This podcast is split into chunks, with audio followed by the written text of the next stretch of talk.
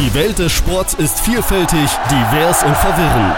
Wir reden über dies und präsentieren Sport, wie er ist. Reden über Probleme, Chancen und Visionen mit den Aktiven selbst. Denn am Ende ist es einfach nur Sport. Hallo, da sind wir wieder. Äh, heute mit Jürgen Mülling vom Verein Deutscher Objektspringer. Hallo. Hallo Patrick, hi. Und wir wollen mal über ja, Basejumping springen. Das ist nämlich Objektspringen, so wie ich das verstanden habe. Oder was ist Basejumping? Genau, ja. Das ist eine gute Frage, weil Base steht ja so ein bisschen als Akronym und äh, äh, für die für die Objektkategorien, aber im Übersetzt heißt es eigentlich Springen von fixen Objekten und in dem Fall auch mit Fallschirm. Also es geht nicht darum, dass ich vom Tisch springe und das als Basesprung bezeichne, sondern man muss also schon einen Sprung machen, wo der Fallschirm auch, auch mit äh, dabei sein muss. Und Base steht eben, also die vier Buchstaben B, A, S und E stehen eben das B für Buildings, so aus dem international Englischen, A für Antennas, Spans, also S für Spans, sprich Brücken und E für Earth, also so Felsklippen und ähnliches. Und man versucht jetzt halt äh, als Sportler in dieser, in diesem Metier alle seine Objekte so ein bisschen in diesen vier Buchstaben unterzuordnen. Deswegen Base. Deswegen, jetzt erklärt sich für mich das Earth. Ich hatte nämlich tatsächlich gedacht, ja, das ist das Ende, du kommst unten auf dem Boden an. Nein, es ist was Erhöhtes auf der Erde, von dem du springst, quasi. Genau. Also es, es bezeichnet immer die, die Stellen, von denen man springt. Und in dem Fall sind es eben zum Teil sehr hohe Felswände von bis. Also alles, was technisch möglich ist. Jetzt äh, ist das Ding komplett mir klar, warum das Base heißt und nicht äh, keine Ahnung was. Ähm, weil es einfach im Prinzip ja wirklich nur eine Abkürzung von wo man runterspringen kann. Weil was anderes fällt mir tatsächlich nicht mehr ein. Exakt. Man muss halt nur hergehen und sagen, was ist jetzt ein Schornstein? Fällt er unter A? Ne? Was, ist eine, was ist eine Staumauer? Die fällt dann unter künstliche Felswand. Ein Windrad ist so eine Mischung zwischen äh, äh, einer Antenne, weil es ist ja ein Masten und vielleicht auch das Rotorblatt, auf dem man äh, rauslaufen könnte und runterspringen. Das könnte wieder so ein brückenähnliches Gerät. Also das ist ein bisschen Religion. Da wollen wir jetzt gar nicht so weit reingehen. Also man, man ordnet die Sprünge immer diesen vier äh, Haupt, äh, Hauptbuchstaben Base zu und zu Deutsch eben Objekt springen. Also im Prinzip, das heißt es ja schon, ihr springt da runter. So. Wenn ich jetzt da runter springe, jetzt sofort gleich, endet das nicht gut. Richtig. Bei euch endet das tendenziell gut. Was ist der Unterschied zwischen mir und dem Springen vom Tisch und dir und dem Springen von, keine Ahnung, einer Antenne? Also der Unterschied ist erstmal das, dass ich quasi die Ausrüstung dafür habe, von also so eine hohe Höhenstufe zu gehen, ich habe gleichzeitig das Können. Also ich bin zum Beispiel gelernter Fallschirmspringer, sage ich es jetzt mal so. Ich habe eine Fallschirmsprungausbildung gemacht und habe entsprechend Erfahrung gesammelt, sodass meine Freifall- oder Fallfertigkeiten und auch meine Fallschirmfertigkeiten alle dafür taugen, dass ich äh, zum Beispiel von einem 100 Meter hohen Schornstein springen kann und unten heile ankommen, weil ich die Ausrüstung, den Fallschirm entsprechend benutze. Ja, du weißt, wie man unten ankommt. Ja, also ich, ich springe, ziehe den ja. Fallschirm, der geht auf, ich steuere den Fallschirm ins Ziel und lande damit sanft auf dem Boden. Das ist zumindest immer die Absicht mhm. da. Ähm, natürlich ist es ein hochdynamischer Sport. Äh, ich sag's mal jetzt wie Skifahren auch, ob dein, ob dann quasi deine Tour unten richtig gelaufen ist, machst du ja davon abhängig in dem Moment, wo du, wo du es tust. Das heißt also, wie lenkst du den Fallschirm, wie geht der in dem Moment auf, zeigt er in die richtige Richtung, etc. pp. Also es fängt schon viel früher an. Ich muss ja fit sein, da hochzuklettern. Ich muss ja oben die Nase in den Wind hängen und sagen, sind das meine Bedingungen? Ich muss äh, Sicht und andere Dinge, ich muss meinen Absprung äh, genau wie soll ich sagen, in der Richtung ausrichten, ich muss meine Stabilität bestimmen. Es sind so viele kleine Parameter, die kann man jetzt wahrscheinlich einem Laien in der Kürze gar nicht erklären, außer dass man halt sagen kann, da kann man nicht einfach hochklettern und das machen, nur weil man Bock drauf hat oder es bei YouTube gesehen hat.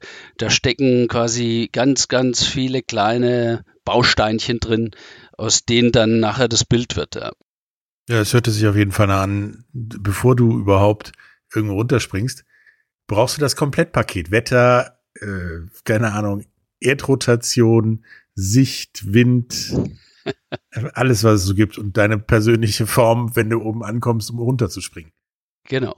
Und äh, das ist ja auch so ein bisschen die, die Motivation. Also für einen selbst die maximal mögliche Herausforderung zu finden, die man dann meistert, in der man dann auch sozusagen sein, ich nenne es mal, Selbstverwirklichungsgefühl generiert und sagt, hier bin ich zu Hause, hier bin ich happy, das ist das, was mir zu Glückseligkeit verhilft. Deswegen macht mein Leben Sinn, weil ich beispielsweise so ein cooles Hobby habe, wo so viel Erlebniswert drinsteckt. So ein viel. Also fragt mich, also für, für viele ist der, ist der Sport sozusagen die maximale Form des Erlebens und eine sehr reine Form der Selbstverwirklichung, worin sie dann auch ein lebensbejahendes Gefühl draus machen, damit sie einen Alltag bestehen oder andere Dinge tun. Ich meine, so gibt es ja mit vielen. Das, äh, so ein Gefühl kriegt ja auch derjenige, der, was weiß ich, äh, im Keller sitzt und eine, und eine Modelleisenbahn so präzise baut, dass er hinterher über beide Backen strahlt und sagt, wow, das habe ich gemacht. Ja, im Prinzip kann man aber zusammenfassen, es ist eine Mischung aus Wandern und Fallschirmspringen. Nicht zwangsläufig. Du musst, äh, äh, du kannst auch, was weiß ich, klettern. Du kannst, äh, natürlich bist du in der Natur, aber es ist auch mal in einem Haus nur Treppen steigen oder, also eine körperliche, sportliche Fitness muss da sein. Richtig. Am Ende, ja, es ist Sport. Hat denn diese körperliche Fitness, die du dann ja auch geleistet hast beim Hochklettern durchs Treppenhaus, den Berg oder was auch immer, irgendwie eine Auswirkung auf das das Gefühl, frage ich mich gerade. Also wenn du dann oben angekommen bist und du springst, ist das so wie, ich falle nach einem langen Tag ins Bett, so, oh, endlich frei, es können mich alle mal sonst was. Ähm, oder es geht's dann erst richtig los mit der Anstrengung? Der Sprung selbst würde ich jetzt weniger als körperliche Herausforderung und Anstrengung betrachten als eine mentale. Und natürlich ist, wenn du erstmal so anderthalb Stunden bergauf gelaufen bist, musst du natürlich erstmal auch eine Pause machen, weil du kannst jetzt nicht mit, sag mal, angesäuerten Muskeln in eine Wingsuit dich reinstrecken, weil du kannst keinen Krampf riskieren. Also machst du eine kleine Pause und so weiter und dann stimmst du dich langsam ein, checkst das Wetter. Also es gibt, es gibt da sehr viele, sag mal, Action- und Ruhephasen, bis du dann vorne am, am Exit stehst, wie wir sagen, und dann so ein Moment der, der vollen Konzentration, des vollen Fokuses entsteht, weil dann ist auch so ein Themawechsel. Wenn du gerade noch in der körperlichen Anstrengung und in der, im Workout drin warst, dann geht's jetzt plötzlich ich sag's mal, in der Wingsuit in einen Flugzustand über. Plötzlich musst du dich als Pilot eines, eines äh, Fluganzuges sehen, den du steuern musst, wo du natürlich auch nur wieder hinkommst, wenn du vorher dich dahin trainiert hast, ein Gefühl entwickelt, also das ist ja nochmal eine Steigerung des, ich sag's mal, 100 Meter Solo-Absprungs vom Schornstein hin zu der 2000 Meter Felswand, wo dir ein anderthalbminütiger Flug bevorsteht, wo du die, die Wingsuit auch navigieren musst wo du äh, abschätzen musst die Höhe über Grund, weil es gibt ja keinen Höhenmesser, der zum Beispiel bei diesem Sport funktioniert, weil sie die Höhen auch im Gebirge ständig ändern. Ja. Du musst also deine eigenen Einschätzung überlassen, was du tust. Und du bestimmst auch durch deinen Fluggrad, wie gefährlich oder wie risikoreich äh, gestaltest du das heute. Und, und, und, und das meine ich eben mit der mentalen Geschichte. Also du bist überzeugt, dass du das fliegen kannst, du, du bist überzeugt, dass das klappt, dann springst du raus, aber dann musst du es quasi noch zu Beweis bringen und steuern. Und das ist dann eher eine Kopfsache als eine körperliche Geschichte, weil die Kraft, die man dazu braucht, ist ja, ist da, aber hat lange nichts damit zu tun, äh, drei Stunden lang Berg hochzulaufen. Ja, das, das kann ich mir vorstellen. Ich meine, du hast ja gerade schon erwähnt, Wingsuit. Und dann gibt es ja auch noch das Basejumping im Prinzip einfach runterspringen. Das ist wie Fallschirmspringen. Nur der Unterschied ist, ihr habt nur einen Schirm, richtig? Also es ist zunächst Fallschirmspringen von der Kategorie her, weil du nutzt Fallschirmtechnik, du nutzt Fallschirmspringerisches Können und du trainierst das auch sozusagen im Fallschirmsport, was du da brauchst. Und du selber entscheidest jetzt, was ist das für ein Basesprung. Also das ist ja auch die Aufgabe später, find your own base. Du kannst nur im Gebirge springen mit irgendwelchen luftbefüllten Anzügen und dahin gleiten. Du kannst aber auch so Hardcore äh, äh, äh, Urban Base springen machen, wo du nur von Gebäuden oder von Türmen oder von irgendwas runterspringst. Also das ist dann völlig offen. Alles, was praktisch in diese Kategorien fällt, äh, äh zählt dann im Prinzip als Base.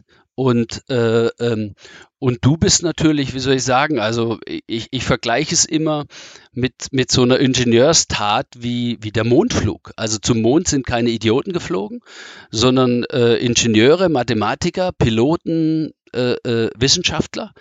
Und, und, und so sehe ich den Beisprung auch. Du bist dein eigener Ingenieur, du bist dein eigener Mathematiker, du, du, du stellst die Ausrüstung zusammen, packst den Fallschirm akribisch ein, damit er genau für diese Strecke in der Zeit bei der Beschleunigung in der Höhe mit dem, mit der Umsetzung aufgeht. Und ja, es ist nur ein Fallschirm, der aber dann genau für diesen Verwendungszweck gebaut wurde, abgestimmt wurde und auch aufgesetzt wurde. Also zum Beispiel bei Tiefensprüngen ist keine Öffnungsverzögerung drin, dafür ein großer Hilfsschirm, damit er ja schnell aufgezogen wird. Für die Wingsuit-Sprünge hast du eine Öffnungsverzögerung drin, kleinen Hilfsschirm, bestimmst auf Sicht, wann du den auslöst. Und die, diese Sichterfahrung, die musst du dir über viele Sprünge erstmal erarbeiten. Also wenn man jetzt so YouTube-Videos guckt, dann sieht man ja den rein physischen Akt und dann denkt man, ja, das sieht ja überhaupt nicht schwer aus, das kann ich einfach nachmachen. Was man dabei eben nicht erkennt, sind die Millionen Parameter, die im Detail in dem Kopf und in der Bewegung dieses Athleten, sag ich mal, abgehen. Ne? Und natürlich bleibt bei diesem Tun immer eine Form von Restrisiko, weil ob so ein Plan im Erfolg endet, weiß man immer erst, wenn man unten sicher steht. Und den Beweis muss man bringen. Dann sagst du dir, ich liebe es, wenn ein Plan funktioniert. Ja, genau. Aber das ist ja wie beim, wenn du mit dem Auto losfährst, ist ja noch lange nicht sicher, dass du auch am Urlaubsort ankommst. Ja.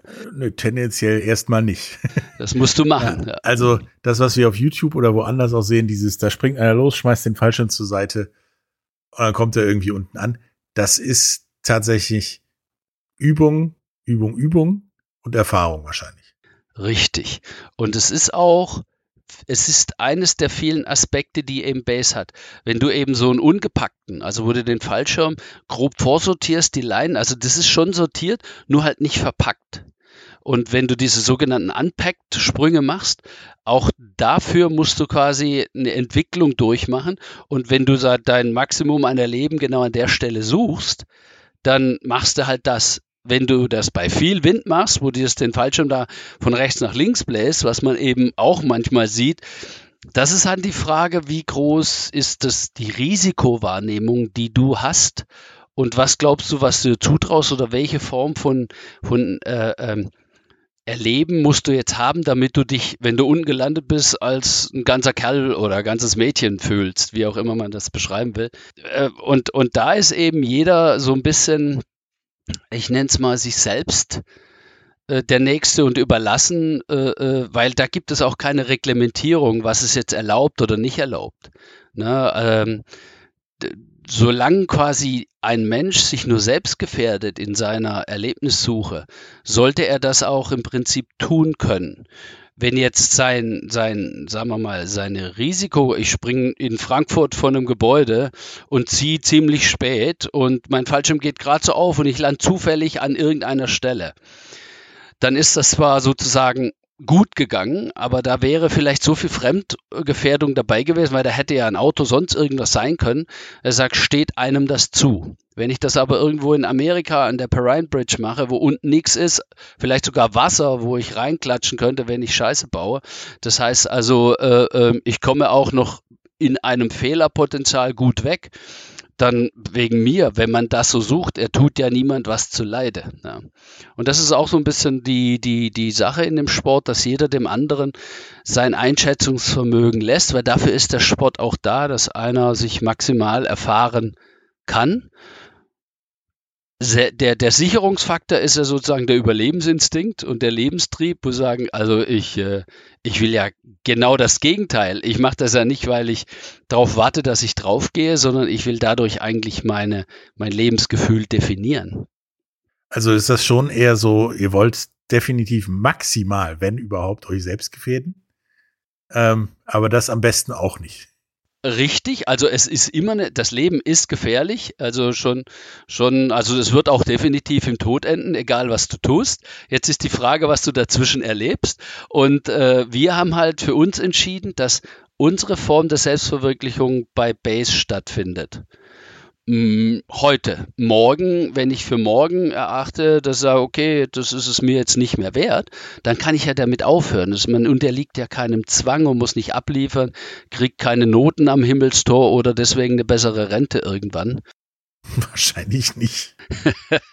genau, und äh, na klar, äh, ähm, äh, könnte jetzt jeder Mediziner sagen, ja, aber von euch Typen sehe ich öfter mal einen im Krankenhaus, weil der sich beim Landen in Haxen gebrochen hat. Ja, aber genau das ist eben nicht der Fall. Die Statistik spricht für uns, weil der Fokus in so einem Extremfall äh, viel vorbereiteter, viel höher und damit sozusagen das, die, das Unfallpotenzial viel geringer ist als bei demjenigen, der einfach nur die Treppe runterläuft und und sein, Treppenrisiko gar nicht mehr wahrnimmt, sondern es so als selbstverständlich nimmt. Und deswegen gibt es auch viel mehr Verletzte bei Treppenstürzen als beim Beispringen.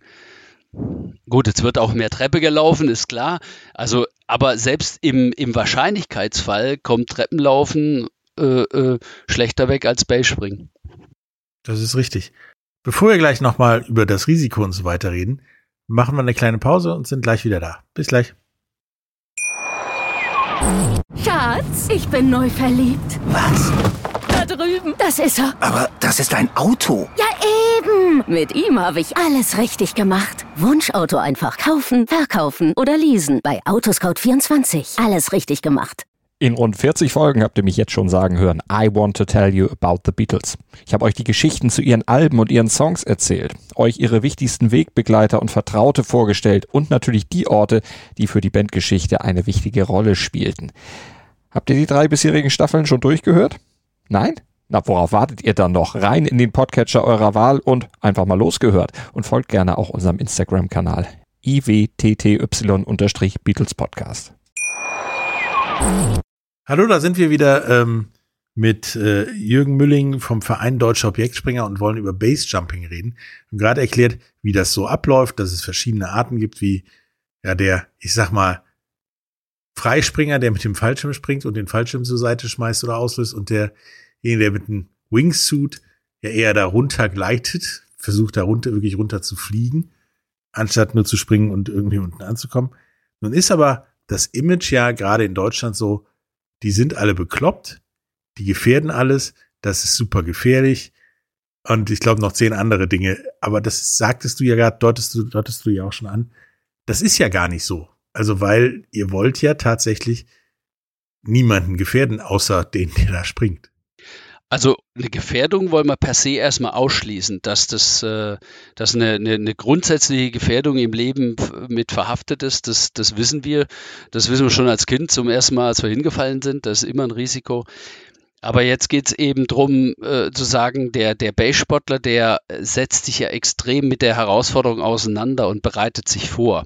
Und äh, aus dem Grund ist es ja nicht einfach so dahingeschossen, so Versuch und Irrtum, sondern eigentlich ein ganz gezielter Stunt, auf den man sich lange, lange vorbereitet hintrainiert. Und deswegen ist es eben, ist die, ist das Risiko und die Gefährlichkeit eben auch nur oder ist relativ in dem, in dem Tun. Und ähm, ja, und am Ende steht das Erleben und eigentlich ist es ein lebensbejahendes äh, äh, Tätigkeit, weil man will ja darunter springen. Tätigkeit ist ein blödes Wort, aber äh, ist es eine lebensbejahende Aktivität. Wenn ich da oben stehe, dann will ich das jetzt erleben, will das fliegen, glaube an mich, äh, vertraue mir, denke auch, dass ich meine Technik ordentlich aufgestellt habe. Und wenn ich dann gesprungen bin und unten ankomme und alles hat funktioniert, dann, äh, dann habe ich dieses Hochgefühl, also jetzt nicht so ein Adrenalinkick, wie man sich das vorstellt, aber so ein Hochgefühl, weil du siehst ja auch Dinge, du fällst einem Schornstein lang, du, du öffnest Fallschirm, du, du, du fliegst mit diesem Fallschirm in einer, sagen wir mal, rasanten Art und Weise in Steuerung, also der, der Fallschirm selbst ist ein Fallschirmtyp, der sehr langsam fliegt, aber man, man agiert ja relativ schnell, weil der Boden so nah ist. Du musst dann auch entsprechend zielgerecht landen. Das ist so wie Formel 1 fliegen äh, an einem Stück Tuch. Und, und das sind dann alles so Erlebnisse, wo du dann unten ankommst und sagst, ja, habe ich gemacht. Und wenn ich halt mal hart gelandet bin und mir einen Fuß verstaucht habe, dann muss ich eben das als Konsequenz des, des Prozesses, den ich in Gang gesetzt habe, das muss ich dann halt erdulden und sagen, okay, nächstes Mal muss ich besser machen. Oder wenn ich was erlebe, wo ich sage, ah, das mache ich nicht mehr. Also es gibt schon bestimmt zwei, drei Sprünge in meinem Leben, wo ich sage, oh, habe ich gemacht, wollte ich mal sehen, aber brauche ich nicht nochmal. Also so auch wie mit den schwarzen Pisten beim Ski- oder Snowboardfahren, wo du sagst, war okay, aber da gehe ich nie wieder hoch. Und genau so ist gemeint. Also manche Dinge muss man einfach auch mal, äh, soll ich sagen, ausloten. Ja, das Gefühl, glaube ich, kennt jeder, der schon mal Ski oder Snowboard gefahren ist, wenn man dann da oben am Hang steht und sich dann denkt, ja, ich muss ja jetzt hier runter. Habe aber gar keinen Bock mehr hier runter zu fahren. Das mache ich nie wieder. Und dann bist du unten zufrieden, dass es geklappt hat, dass du noch lebst, aber da hoch nie wieder. Genau, und das ist ja Ausdruck eines Lebensgefühls und dieses Lebensgefühl, das habe ich beim Basespringen und beim Fallschirmspringen sehr oft. Und deswegen mache ich das, ja, weil das ist ja, wie soll ich sagen, alle suchen immer nach dem Sinn des Lebens. Ich behaupte, der Sinn des Lebens ist die eigene Zufriedenheit, die man sich damit erschafft. Und äh, wenn man äh, sich äh, Erlebniswerte schafft, die, die einen erfüllen, die einen erheben, dann hat man danach auch dieses Gefühl und dann macht das Leben Sinn und macht Spaß und äh, ja, und gleich nochmal, weil es so cool war. Ja, nun gibt's ja euren Verein Deutscher Objektspringer. Und wenn man euch googelt und auf der Website sieht, sieht man eigentlich in Anführungsstrichen erstmal nix. Also keine Wettbewerbe, keine Objektspringer Bundesliga oder was es so, so gibt, denn jeder springt für sich, wie du ja auch schon sagtest, mehr oder weniger. Ähm, was macht ihr denn als Verein Deutscher Objektspringer? Also zunächst machen wir keine Werbung für diesen Sport, weil der ist viel zu speziell, als dass man sozusagen Marketing betreiben sollte. Und äh, diese, diese Webseite ist ja mehr oder weniger nur die Spitze des Eisberges, um den Verein als juristische Person darzustellen. Es gibt eine Organisation, die das regelt und wer das möchte, der wird uns finden. Und er wird dann auch die Kanäle finden und die Personen finden, mit denen er sich austauschen kann. Als Verein machen wir haben wir also quasi gar nicht das Bestreben, zu diesem Sport zu animieren. Wir, wir, wir stellen quasi erstmal nur einen Ansprechpunkt dar. Weil es auch nicht darum geht, den Verein dahin zu betreiben, als dass man eben Händchen haltend über die Kante rennt mit einem Fallschirm. Dafür ist der Verein nicht gedacht, sondern nur um Statuten zu schaffen, um eben äh, ähm, in einem geregelten Werk wie, wie sagen wir mal, Deutschland äh, äh, sich als, als, als Nische äh, äh, zu behaupten, beziehungsweise auch reguliert darzustellen, dass das eben kein Schwachsinn ist. So, und äh, ähm, im, im, im Gegenzug machen wir einmal im Jahr so ein Event, für alle Mitglieder. Das wird dann so ausgeschrieben, wo wir ähm, an eine Förderbrücke gehen. Also es ist ein ehemaliges Bergwerk, also so eine, so eine Förderbrücke, die im Tagebau diese, diese Oberschicht über der Kohle entfernt hat. Und die hat vorne so einen Ausleger, der ist 75 Meter hoch. Das ist jetzt nicht die üppigste Höhe. Aber der ist so weit überhängend, dass es quasi äh, ähm, mit der, sagen wir mal, mit der Art und Weise, wie man Basespringen eben in, im, in, der, in der unteren Schicht, also unterm Teppich betreiben kann, dass er tatsächlich breitensporttauglich ist für die Leute, die dahin trainiert sind. Also so eine allgemeine für, für jedes Mitglied möglich, ja. Man macht da keine großen Sprünge, weil man eben nicht lang am Schirm hängt, aber jeder kann da mitmachen. Also auch, ich sag's mal, Anfänger. Die natürlich zu dem Zeitpunkt schon so und so viel, viele Fallschirmsprünge haben müssen. Ja. Und dieses Event, das ist dann einmal im Jahr und da laden wir alle ein und das ist dann die, die tatsächliche gemeinnützige Öffentlichkeitsarbeit, die wir dann machen. Und auch da könnten Leute kommen und uns erstmal kennenlernen. Ja. Und dann würde man ihnen den Weg aufzeigen, wie sie in diesen Sport kommen könnten. Oder du hast uns ja auch gefunden, indem du uns einfach angeschrieben hast und dann wird man da so durchgereicht und dann irgendwann trifft man auf einen, der kompetent genug ist, alle deine Fragen vielleicht zu beantworten. Ja. Also jetzt ist ja tatsächlich die Frage beim Basejumping schon die ganze Zeit. Also mir war es vorher schon relativ klar und ich bin jetzt in meiner Meinung tatsächlich bekräftigt. Legal oder illegal? Also für mich, ihr habt da gute, ein gutes Gedankenwelt, dass ihr maximal euch selber wehtun wollt oder verletzen oder stören und niemand anders und äh, ihr seid vorbereitet und ihr könnt das damit. Ist das okay? Das ist euer eigenes Problem, meiner Meinung nach. Die Illegalen sagen ja, ja, du gefährdest alle. Also äh, die Diskussion legal, illegal gibt es bei uns insofern nicht, weil das Können ist des Dürfens Maß. Natürlich ähm, ist es völlig klar. Du möchtest ja auch nicht, dass in deinem Vorgarten irgendjemand ein Zelt aufbaut und ein Feuer macht oder so, ohne dass er gefragt hat. Also gehe ich einfach mal davon aus, wenn ich von jemandem Windrad springen möchte, dann frage ich den mal vorher, habe aber immer oder zu 90 Prozent eine Absage im Korb liegen, weil die Leute uns eben als diese verrückten Typen kennen. Also die, die, die Akzeptanz wächst, sie ist aber immer noch sehr gering. Und äh, die, bei den meisten Leuten geht es auch immer um die Haftung oder, oder weil sie das Risiko, was wir eingehen, nicht einschätzen können. So, also fragt man erstmal und wenn man dann eine Genehmigung bekommt, dann läuft das quasi unter legalen Aspekten ab und das haben wir auch schon zuhauf gemacht. So, das Illegale, keine Ahnung, es gibt halt keine Genehmigungsfähigkeit von Autobahnbrücke zu springen, weil du über eine Autobahnbrücke nicht gehen darfst. Also egal wer du bist. Und, äh, und da gibt es eben immer wieder diese Stelz-Kollegen, die dann halt da auf die Brücke schleichen und halt ihr Glück versuchen. Die wollen dabei aber nichts Böses anstellen, also eben nicht kriminell illegal sein, sondern die haben gar keine Chance, anders zu machen. Also die schaffen sich eine Nische, eine vollendete Tatsache. Und dabei wollen sie niemand was zuleide tun, sondern einfach nur so, ich, ich nenne das immer so Robin Hood-Style, ja, äh, äh, so die Höhe von denen nehmen, die sie haben, um sie dann nachher etwas besser unter den Bedürftigen zu verteilen. So, erlaubt ist es nicht. Wer sich erwischen lässt, muss die Konsequenz tragen. Und so kann jeder entscheiden, wie genehmigt oder ungenehmigt springt er. Auf jeden Fall ist Space nicht verboten. Nirgendwo. Also gezielt ist es in Deutschland nicht verboten. Es gibt in, in Österreich gibt es Aussagen, dass man bestimmte Fallschirmsysteme nicht unter bestimmten Höhen betreiben darf, zum Beispiel was dann Base ausschließt. Aber da steht, das kontrolliert, also wie willst du das kontrollieren im Gebirge? Da wird zuhauf gesprungen. Da wird zuhauf gesprungen. In Deutschland wird zuhauf gesprungen. Und wie soll ich sagen, auch ich habe mir schon Exit erschlichen. Und der beste Sprung ist eben genau der, der nicht bemerkt wird. Ja. Das folgt so diesem edlen Credo, diesem Base Ethics, wo du sagst, uh, only leave footprints, only take memories. Ja. Wo du sagst, also alles, du beschädigst ja die Brücke nicht oder so.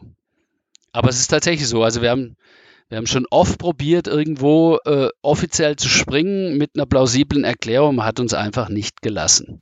Gefühlt ist das für mich jetzt, wo du es so erzählt und auseinandergenommen hast, wesentlich legaler als die ganzen Leuten, die im Wintersport, damit wir bei diesem Gleichnis bleiben, abseits der Piste fahren. Weil tendenziell machen die in dem Moment, wo die losfahren, schon einiges kaputt. Und äh, was vor allen Dingen nicht kaputt gehen sollte. Äh, und dementsprechend seid ihr da legaler. Ihr dürft da halt nur nie auf einer Autobahnbrücke rumlaufen, was ja durchaus seinen Sinn hat, weswegen man das vielleicht auch nicht tun sollte. Genau, und trotzdem wird's gemacht, weil eben morgens um fünf oder sechs oder in einer Vollmondnacht, das gar keiner mitkriegt. Wenn ich jetzt unser Gespräch toll fand und mich mal damit mehr auseinandersetze und vielleicht da bei eurem Event mitspringen würde wollen. Was muss ich machen, um einigermaßen vernünftig und sicher am Ende des Tages mal so einen Basesprung zu machen? Also bei dem Event müsstest du quasi alle legalen Parameter einhalten. Du müsstest also eine Berechtigung haben, das heißt, du müsst schon mal Fallschirmspringer-Lizenz haben. Dann müsstest du die Befähigung haben, das heißt, du müsstest ein Base-Rating haben, um von dieser Sprünge zu springen. Dafür brauchst du schon mal mindestens 200 Sprünge und natürlich auch die, die Unterweisung eines Erfahrenen, der dich dann von deiner, von deinem, sagen wir mal, Befähigungsgrad auch äh, äh, freizeichnet, dass er sagt, okay, du kannst da runterspringen, weil du hast das, du kannst entsprechend Ziel landen, den Fallschirm bedienen, du kannst sämtliche Notmaßnahmen, was weiß ich, ausweichen zu Hindernissen, hast du alles in einer Form von, von Ausbildung, Einweisung gezeigt und du kannst auch eigenverantwortlich deinen Fallschirm packen. Also du musst erstmal, das dauert allein schon zwei Tage, bist du im Prinzip äh, ähm, als, als, als äh, äh, Fallschirmspringer überhaupt begriffen hast, wie so ein Baseschirm gepackt sein muss, damit er in der Kürze der Zeit aufgeht oder, oder, oder. So, und dann brauchst du den entsprechenden Fallschirmtyp, der das kann. Dann brauchst du dafür eine Versicherung, eine Haftpflichtversicherung, weil du betreibst ein Luftfahrtgerät. Falls du jetzt tatsächlich einen Schaden verursachst, dann musst du ja dafür gerade stehen. Und, und diese Versicherung, die kriegst du wiederum nur, äh, wenn du entsprechend, äh, äh, sagen wir mal, deine Beiträge und so weiter dort gezahlt hast. Du musst da Mitglied im Verein sein, damit auch die Genehmigung des Eigentümers für und so weiter. Das ist halt der legale Wust, der hinter so einem Event steckt. Und, ähm, und das ist vielleicht auch so genau das Abschreckende. Weil du ja, aber wenn du es erstmal da hast, und du hast 35 Leute am Objekt stehen und du, die, die machen zum Teil in drei Tagen 20 Sprünge, 25. Das ist dann sozusagen die Belohnung der Arbeit. Wie kriege ich denn meine Sprünge, die mich qualifizieren, gezählt überhaupt, wenn das so na, als Fallschirmspringer führst du immer ein Sprungbuch. Ja? Und dadurch wird ja auch dein Erfahrungsgrad ausgemacht. Also bist du, es gibt verschiedene Befähigungen, die auch äh, an Sprungzahlen geknüpft sind. Das geht los mit dem Wingsuit-Fliegen, da brauchst du auch schon mal 200 Sprünge, aber wie soll ich sagen, 200 Sprünge sind gut, 1000 wären besser. Und, äh, äh, und wenn du dann Sprunglehrer werden willst, brauchst du 300 Sprünge. Wenn du AFF-Lehrer oder Tandempilot werden willst, brauchst du 500 Sprünge. Wobei, das brauchst du jetzt nicht für, für Space-Springen. Und später beim Base-Springen selber entscheidet eigentlich der Erfolg. An der Stelle muss man ganz frei sagen, Erfolg behält Recht. Und der sagt dann auch später was über die Erfahrung aus. Und da sagen immer die, die natürlich länger im, im Sport sind, sagen, es ist nicht wichtig, dass du der berühmteste Base-Springer wirst, aber gegebenenfalls der älteste. Der, der am längsten springt und am meisten sich nicht die Knochen gebrochen hat, sozusagen. Genau, du kannst keinen Spaß mehr haben, wenn du kaputt bist. Ja. Schwierig zumindest. Genau, zumindest in dem Sport. Und so, so gibt es einen ganzen Haufen Weisheiten und, und, und, und schlaue Sprüche. Wichtig ist ja immer, dass man sich daran erinnert, wenn man die Entscheidung trifft, springe ich jetzt oder nicht, springe ich bei dem Wind, springe ich von dem Berg mit der Ausrüstung, kann ich das? Springe ich, kletter ich jetzt 300 Meter auf die Antenne oder, oder kacke ich bei 150 Meter ab? Ich könnte zwar springen, aber ich habe überhaupt nicht die Fitness, noch länger diese Leiter und plötzlich wird es gefährlich. Also ich brauche, kenne ich mich mit Sicherungstechniken aus. Also ich muss auch ein bisschen Sport klettern, Sicherungen, also du hast dann so, so Gurtzeuge, Haken und alles Mögliche. Also das ist dann so, ein, ein, ein, so eine bunte Mischung an, an, an, an Zutaten, die du mit in diesen Sport einbringst, wo du sagst, also die, die Welt ist riesig, in die du dich da, in die du da eintauchst. Ja, tatsächlich bist du dann wirklich den einer den verschiedensten Sportarten, die allein schon ziemlich anstrengend sind, glaube ich, und auch das Ende wert sind meistens, ähm, ziemlich gut, damit du überhaupt dazu kommst, mal über den Sprung nachzudenken, sage ich. Genau, und das, das macht eben dann diese, diese Qualität aus, warum Bass für mich so die maximale Form des Erlebens ist. Ja, es, das hört sich super an. Äh, ich weiß, dass es für mich, mich nichts ist, weil äh, ich krieg schon auf dem Tisch stehend ein Problem, sag ich mal. Ähm, ja, und ich, ich bin auch zu alt und außerdem ist mir der Weg da hoch auch zu weit, um ehrlich zu sein, obwohl ich so einen Kletterschein habe. Alles gut. Und, und genauso ist es ja gemeint. Also das bleibt eine freiwillige äh, Peak-Performance. Also jeder Mensch ist ja so ein bisschen auf, dem, auf der Suche nach dem optimalen Erlebniswert zu seinem Leben und startet dadurch immer welche Herausforderungen und Parameter und steigert äh, die Geschichte. Also, was weiß ich, als du, als wir zum ersten Mal wahrscheinlich mit dem Schlitten wo runtergefahren sind, war das auch aufregend im Getno. Wenn du aber zum hundertsten Mal die gleiche Schlittenfahrt machst, dann wird es irgendwann langweilig. Also muss was dazukommen. Und plus minus äh, äh, ist jetzt vielleicht einfach nur ein Hahn herbeigezogenes Beispiel, aber so plus minus steigerst du halt immer und beim Bass hast du halt eine unendliche Steigerungsmöglichkeit, die, wenn du nicht bereit dafür bist und das Können nicht hast, im Tod enden kann. Das ist einem jedes Mal bewusst. Also beim einfachsten Sprung ist dir das bewusst. Und jetzt musst du genau immer abschätzen zwischen den Parametern, die du eingehst und dem Können und dem und der mentalen Stabilität, die du dazu hast. Und irgendwo dazwischen musst du auch dein Zufriedenheitslevel finden. Du sagst, hier bin ich zu Hause, hier bin ich glücklich, mehr brauche ich gar nicht, weil du kannst es ewig weiter steigern. Natürlich, wenn du als Rookie äh, den absoluten Advanced-Sprung machst, ist die Wahrscheinlichkeit, dass du verglühst, viel höher als wenn du, sagen wir mal, zum hundertsten Mal einen bestimmten Berg runterspringst, wo du sagst, heute will ich mal an der dahinterkommenden, äh, äh, dem Plateau einen Meter tiefer fliegen. Wo ich aber schon, was weiß ich, zigmal in 20 Meter drüber, jetzt mache ich es mal in 19 Meter, wo du dich dann rantastest. Natürlich wirst du am Ende, nach den 100 Sprüngen, wirst du nur das Video sehen, wo ich in zwei Meter da meinen Schatten folge. Aber das ist dann nicht die Norm. Und aber das sehen die Leute und dann denken sie, ah ja, kann ich. Kann ich auch.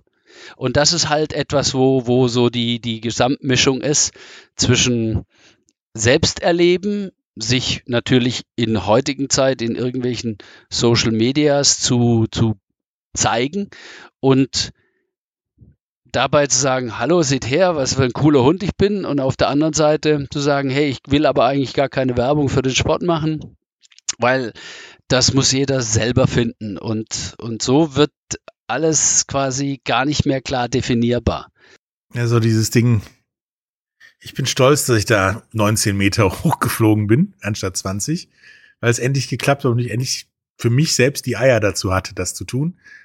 Total toll. Alle anderen denken, ja, das kann ich auch, weil der ist ja da einfach mal losgesprungen und 19 Meter hochgeflogen der bewegt sich ja noch nicht mal, äh, sondern der hängt da nur in seiner Suit drin. Wahrscheinlich fliegt die Suit da alleine und tut nichts. Also, und das meine ich eben. Das ist so, das ist immer dieses Yin und Yang, weil alles verbunden ist. Also, und das ist ein ganzheitliches Erlebnis, dieses Space mit allen Möglichkeiten.